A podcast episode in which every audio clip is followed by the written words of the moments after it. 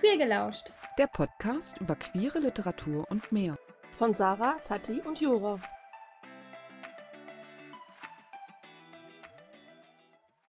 Hallo und herzlich willkommen zu einer neuen Folge von Queer gelauscht. Bei uns ist heute Autorin und Lektorin Svea Lundberg und sie wird aus ähm, ihrem neuesten Sheltered in Blue Band lesen, der am 28. September erscheinen wird. Ja, Svea, dann äh, gebe ich dir das Wort und wünsche dir und uns viel Spaß. Ja, vielen Dank dir und hallo erstmal zusammen. Genau, wie Sarah schon gesagt hat, ich lese heute aus Sheltered in Blue, wenn wir verletzen. Das ist der vierte Band meiner Polizeireihe, wobei ich da immer gern dazu sage, dass man alle Bände komplett unabhängig voneinander lesen kann.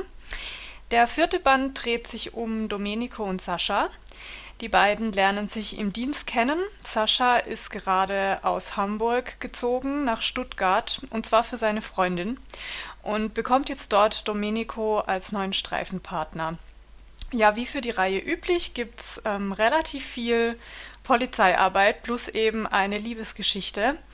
Ähm, ich sag bei Domenico und Sascha ganz gerne dazu, dass es keine klassische Gay for You Story ist, sondern Sascha weiß durchaus, dass er sich potenziell auch zu Männern hingezogen fühlt, ist aber eben, als er nach Stuttgart kommt, in einer Beziehung mit Marie, was dann eben natürlich gewisse Probleme auflöst. Äh, ja, genau, Probleme auflöst. was dann natürlich gewisse ähm, Probleme auslöst ähm, als er und Domenico sich kennenlernen und eine gewisse Anziehung da ist. Das wird alles sehr emotional und wie emotional es zwischen den beiden wird, das zeigt hoffentlich die heutige Lesung. Wir starten etwa in der Mitte des Romans. Ich lese euch Kapitel 16 vor. Und das Ganze ist aus der Perspektive von Domenico geschrieben.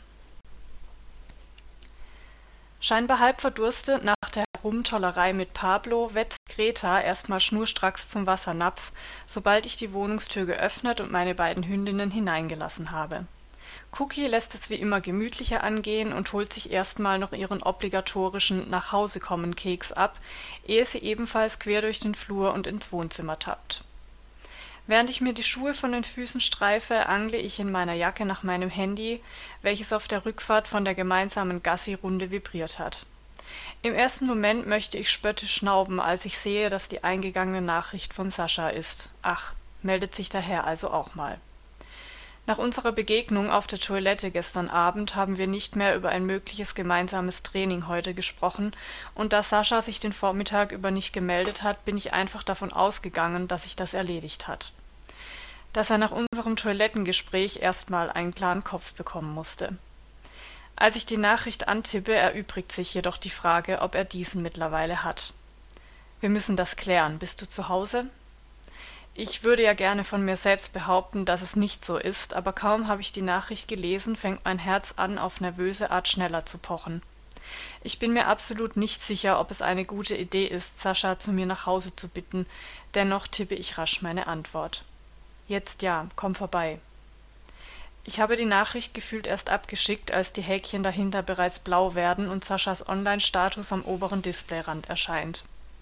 Während er schreibt, reiße ich die Terrassentür auf, was mir einen fragenden Blick von Cookie einbringt. Für gewöhnlich lasse ich die beiden morgens kurz in den kleinen, an meine Wohnung angrenzenden Garten. Nach der ausgiebigen Gassi-Runde mit Pablo wetzt aber nicht mal Greta begeistert nach draußen. Ich hingegen nehme einen tiefen Atemzug, ehe das Handy in meiner Hand erneut summt. Okay, 20 Minuten. Das reicht, um kurz unter die Dusche zu springen. Tatsächlich hatte ich das ohnehin vor, weil ich in Erwartung von Regen und kühlem Wind vorhin beim Spaziergang zu viel anhatte und dementsprechend verschwitzt bin. Trotzdem bekommen Duschen und Umziehen in der Erwartung von Saschas Besuch einen Beigeschmack, den es nicht bekommen sollte. Ich bin mir ziemlich sicher, dass Sascha mir nachher sagen wird, ich solle seine Worte von gestern einfach vergessen, seine Blicke hätten nichts zu bedeuten.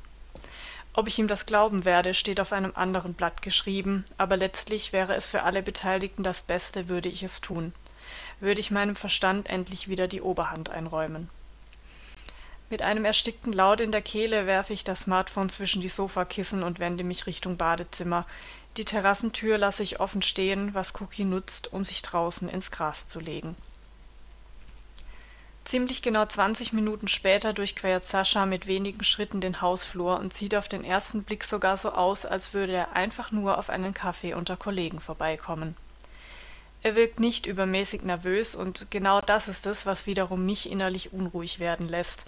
Ich bilde mir ein, eine recht gute Menschenkenntnis zu haben, was für meinen Job auch Grundvoraussetzung ist oder sein sollte. Bei Sascha jedoch setzt diese Gabe manchmal aus.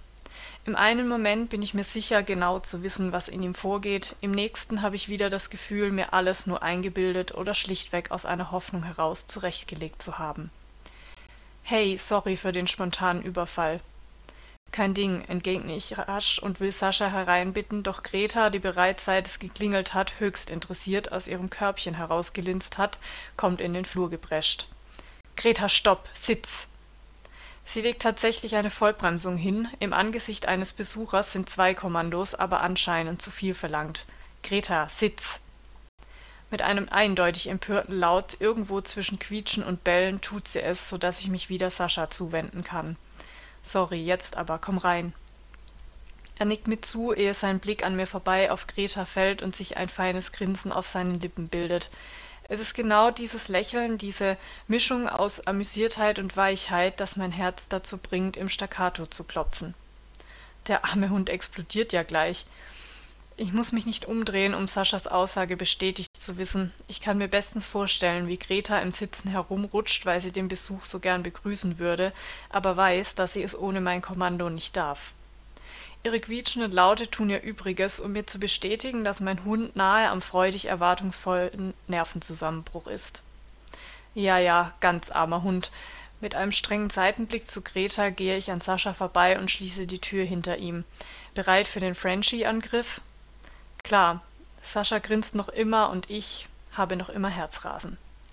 Okay, frei. Ich habe das Auflösungskommando noch nicht mal ganz ausgesprochen, da schießt Greta auch schon los, kommt jedoch erstmal nicht vom Fleck, weil ihre Pfoten bei dem Schnellstart auf dem Parkettboden rutschen, was zugegebenermaßen ziemlich witzig aussieht. Doch schließlich hat sie die zwei Meter bis zu Sascha überbrückt und springt quietschend und grunzend an seinen Beinen hoch. Zum Glück trägt er eine lange Sporthose unter der kurzen. Vermutlich ist er mit dem Fahrrad da. Mein engster Freundeskreis hatte sich mittlerweile abgewöhnt, im Sommer in kurzen Hosen zu mir zu kommen. Grundsätzlich bin ich mit der Erziehung meiner beiden Bulldoggen ganz zufrieden, aber das Anspringen von liebgewonnenen Besuchern habe ich zumindest Greta nie ganz abtrainieren können. Dass sich Sascha nach nur einer gemeinsamen Gassi-Runde bereits so ins Herz geschlossen hat, verwundert mich dann doch, wobei, ja, scheint ganz so, als sei meine Hündin einfach ebenso hingerissen von ihm wie ich, nur vermutlich aus anderen Gründen welches unter anderem bei mir sind, wird mir spätestens dann wieder klar, als Sascha sich todesmutig zu Greta auf dem Boden kniet und daraufhin nur umso heftiger von ihr begrüßt wird. Es ist ein einziges Gehechel und Gequietsche, und zwischendrin höre ich leise Saschas Lachen, seine gemurmelten Worte an meine Hündin. Ihn so inmitten meines Wohnungsflurs sitzen zu sehen, macht etwas mit mir, etwas, das ich absolut nicht zulassen sollte. Sexuelle Anziehung ist das eine, die kann ich notfalls zumindest so weit beiseite schieben, dass sie unser Arbeitsverhältnis nicht gefährdet. Was ich mittlerweile für Sascha empfinde, reicht aber wohl auch in den Bereich hinein, den ich mit emotionaler Anziehung übertiteln würde. Nicht gut, gar nicht gut. Mit einem Ruck setze ich mich in Bewegung und gehe an Sascha vorbei in Richtung Wohnzimmer. Komm rein. Es dauert ein paar Momente, bis er aufgestanden ist und mir folgt. Greta ist ihm dicht auf den Fersen. Cookie linst nur von ihrem Liegeplatz auf der Terrasse herein, registriert den Besuch mit einem Blinzeln und vergräbt dann wieder die Schnauze zwischen den Vorderpfoten. Kurz bin ich versucht, sie hereinzurufen und die Terrassentür zu schließen.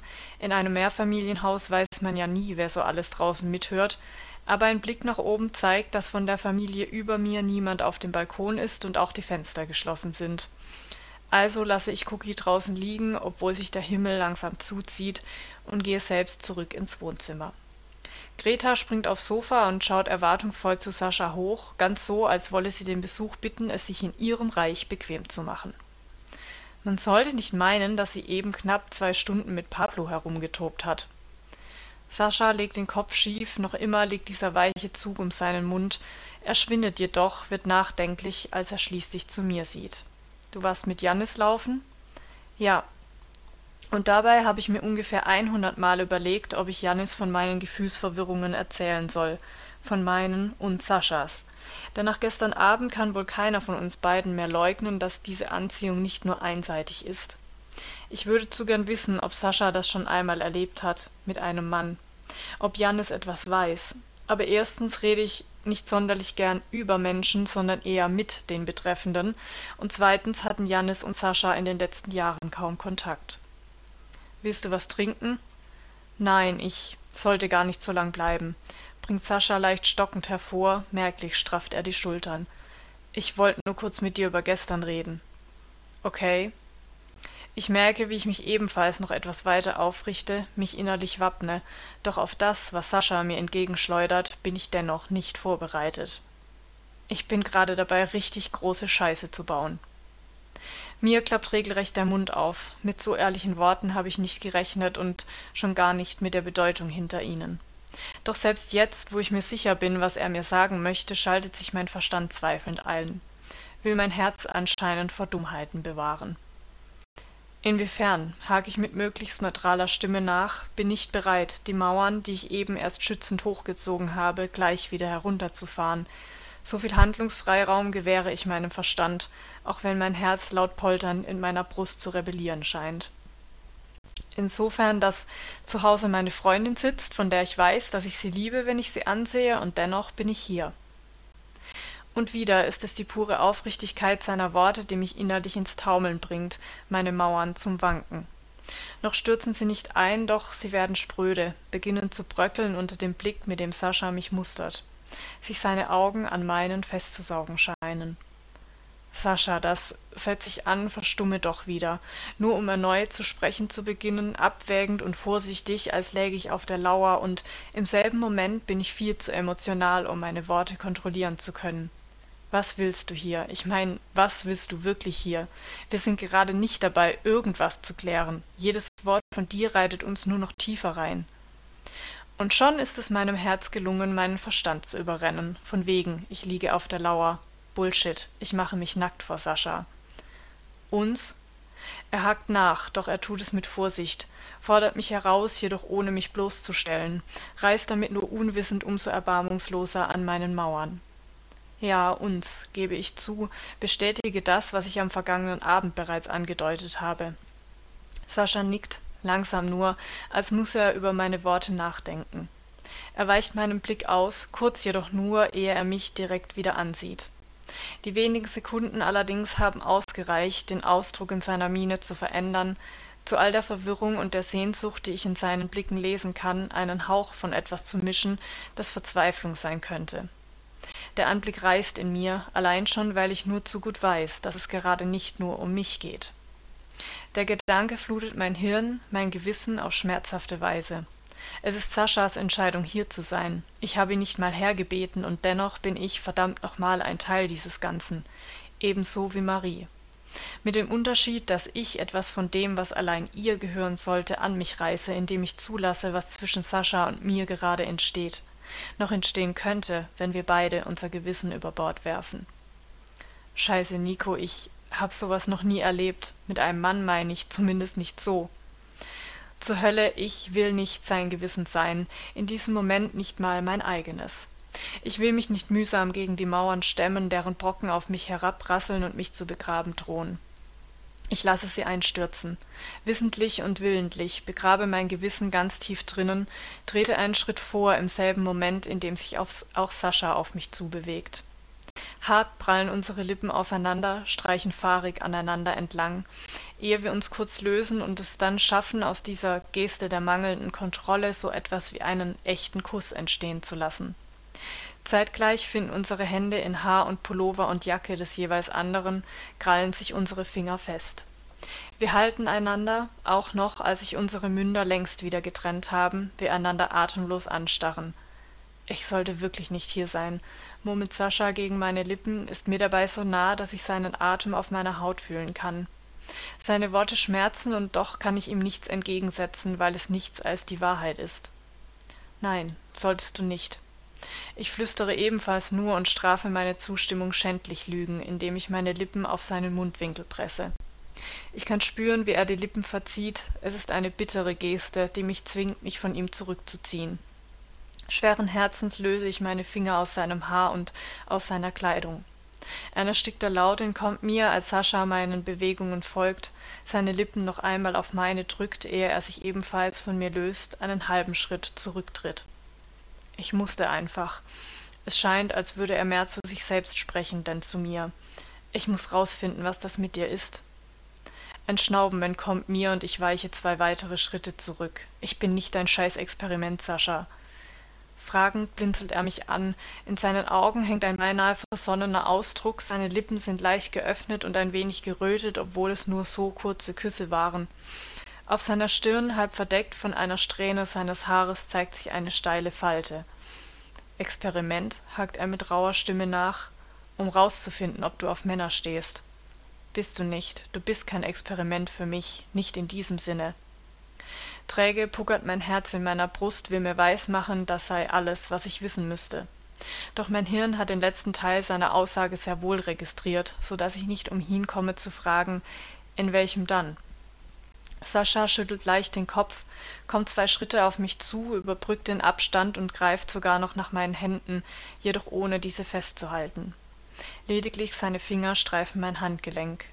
In gar keinem Sinn gibt er leise zurück, sein Blick huscht dabei über mein Gesicht, bleibt schließlich allerdings nicht auf mir, sondern auf einem unbestimmten Punkt irgendwo über meiner Schulter hängen. Kein Experiment nur. Scheiße, Mann, ich bin mit Marie zusammen, ich bin glücklich mit ihr, ich. Ein Scheiß bist du, Sascha, falle ich ihm ins Wort, kämpfe mit meinem Gewissen, das sich unter dem Schutt der eingestürzten Mauern hervorgräbt, um die Vorherrschaft meiner Gedanken. Entweder belügst du hier gerade mich oder Marie oder uns beide, inklusive dir selbst. Was willst du eigentlich, ha? Für einen winzigen Moment flackert der irrwitzige Wunsch in mir, er würde einfach dich sagen, doch das tut er nicht. Natürlich nicht. Stattdessen hebt er in einer hilflosen Geste die Schultern. Ich weiß es nicht, Nico. Ich weiß nur, dass ich nicht aufhören kann, an dich zu denken. Und ich weiß, dass es dir genauso geht. Selbst wenn ich wollte, ich könnte es nicht abstreiten. In diesem Moment habe ich haushoch gegen mein Gewissen gewonnen. Ob das allerdings ein Triumph ist, bleibt fraglich. Oder liege ich falsch? Natürlich tut er das nicht, aber dass er nachhakt, sich offenbar nicht sicher ist über nichts von dem, was er hier tut, zeigt mir, dass er nicht aus purer Berechnung oder aus Abenteuerlust hier bei mir ist. Er weiß wirklich nicht, wo ihm der Kopf steht, und auch wenn ich ahne, dass meine Worte das Gefühlschaos in seinem Inneren nur noch mehr aufwühlen werden, ebenso wie das in mir selbst, entgegne ich Nein, nein, tust du nicht. Zu meiner Überraschung lächelt Sascha, schwach nur, aber die Geste erscheint ehrlich. Auf seltsame Weise beinahe erleichtert. Der Laut jedoch, der aus seinem Mund dringt, als ich mich nach vorn neige, hat nichts mehr von Leichtigkeit doch ich ersticke ihn mit meinen Lippen, schlucke ihn mit meinem Kuss. Wenigstens für eine halbe Minute will ich auf mein Gewissen scheißen und hoffe, dass Sascha auch auf das seine scheißt. Nur ganz kurz, nur für die Dauer dieses Kusses. Das war Kapitel 16. Wow, ähm. ich glaube, äh, ja, wir können da auf jeden Fall gespannt sein. Ich bin es äh, auf jeden Fall, wie es weitergeht. Vielen Dank dafür und ähm, kann nur sagen, ähm, freuen wir uns auf den 28. September, wenn der vierte Band von Shattered in Blue rauskommt. Danke, Svea. Vielen Dank euch.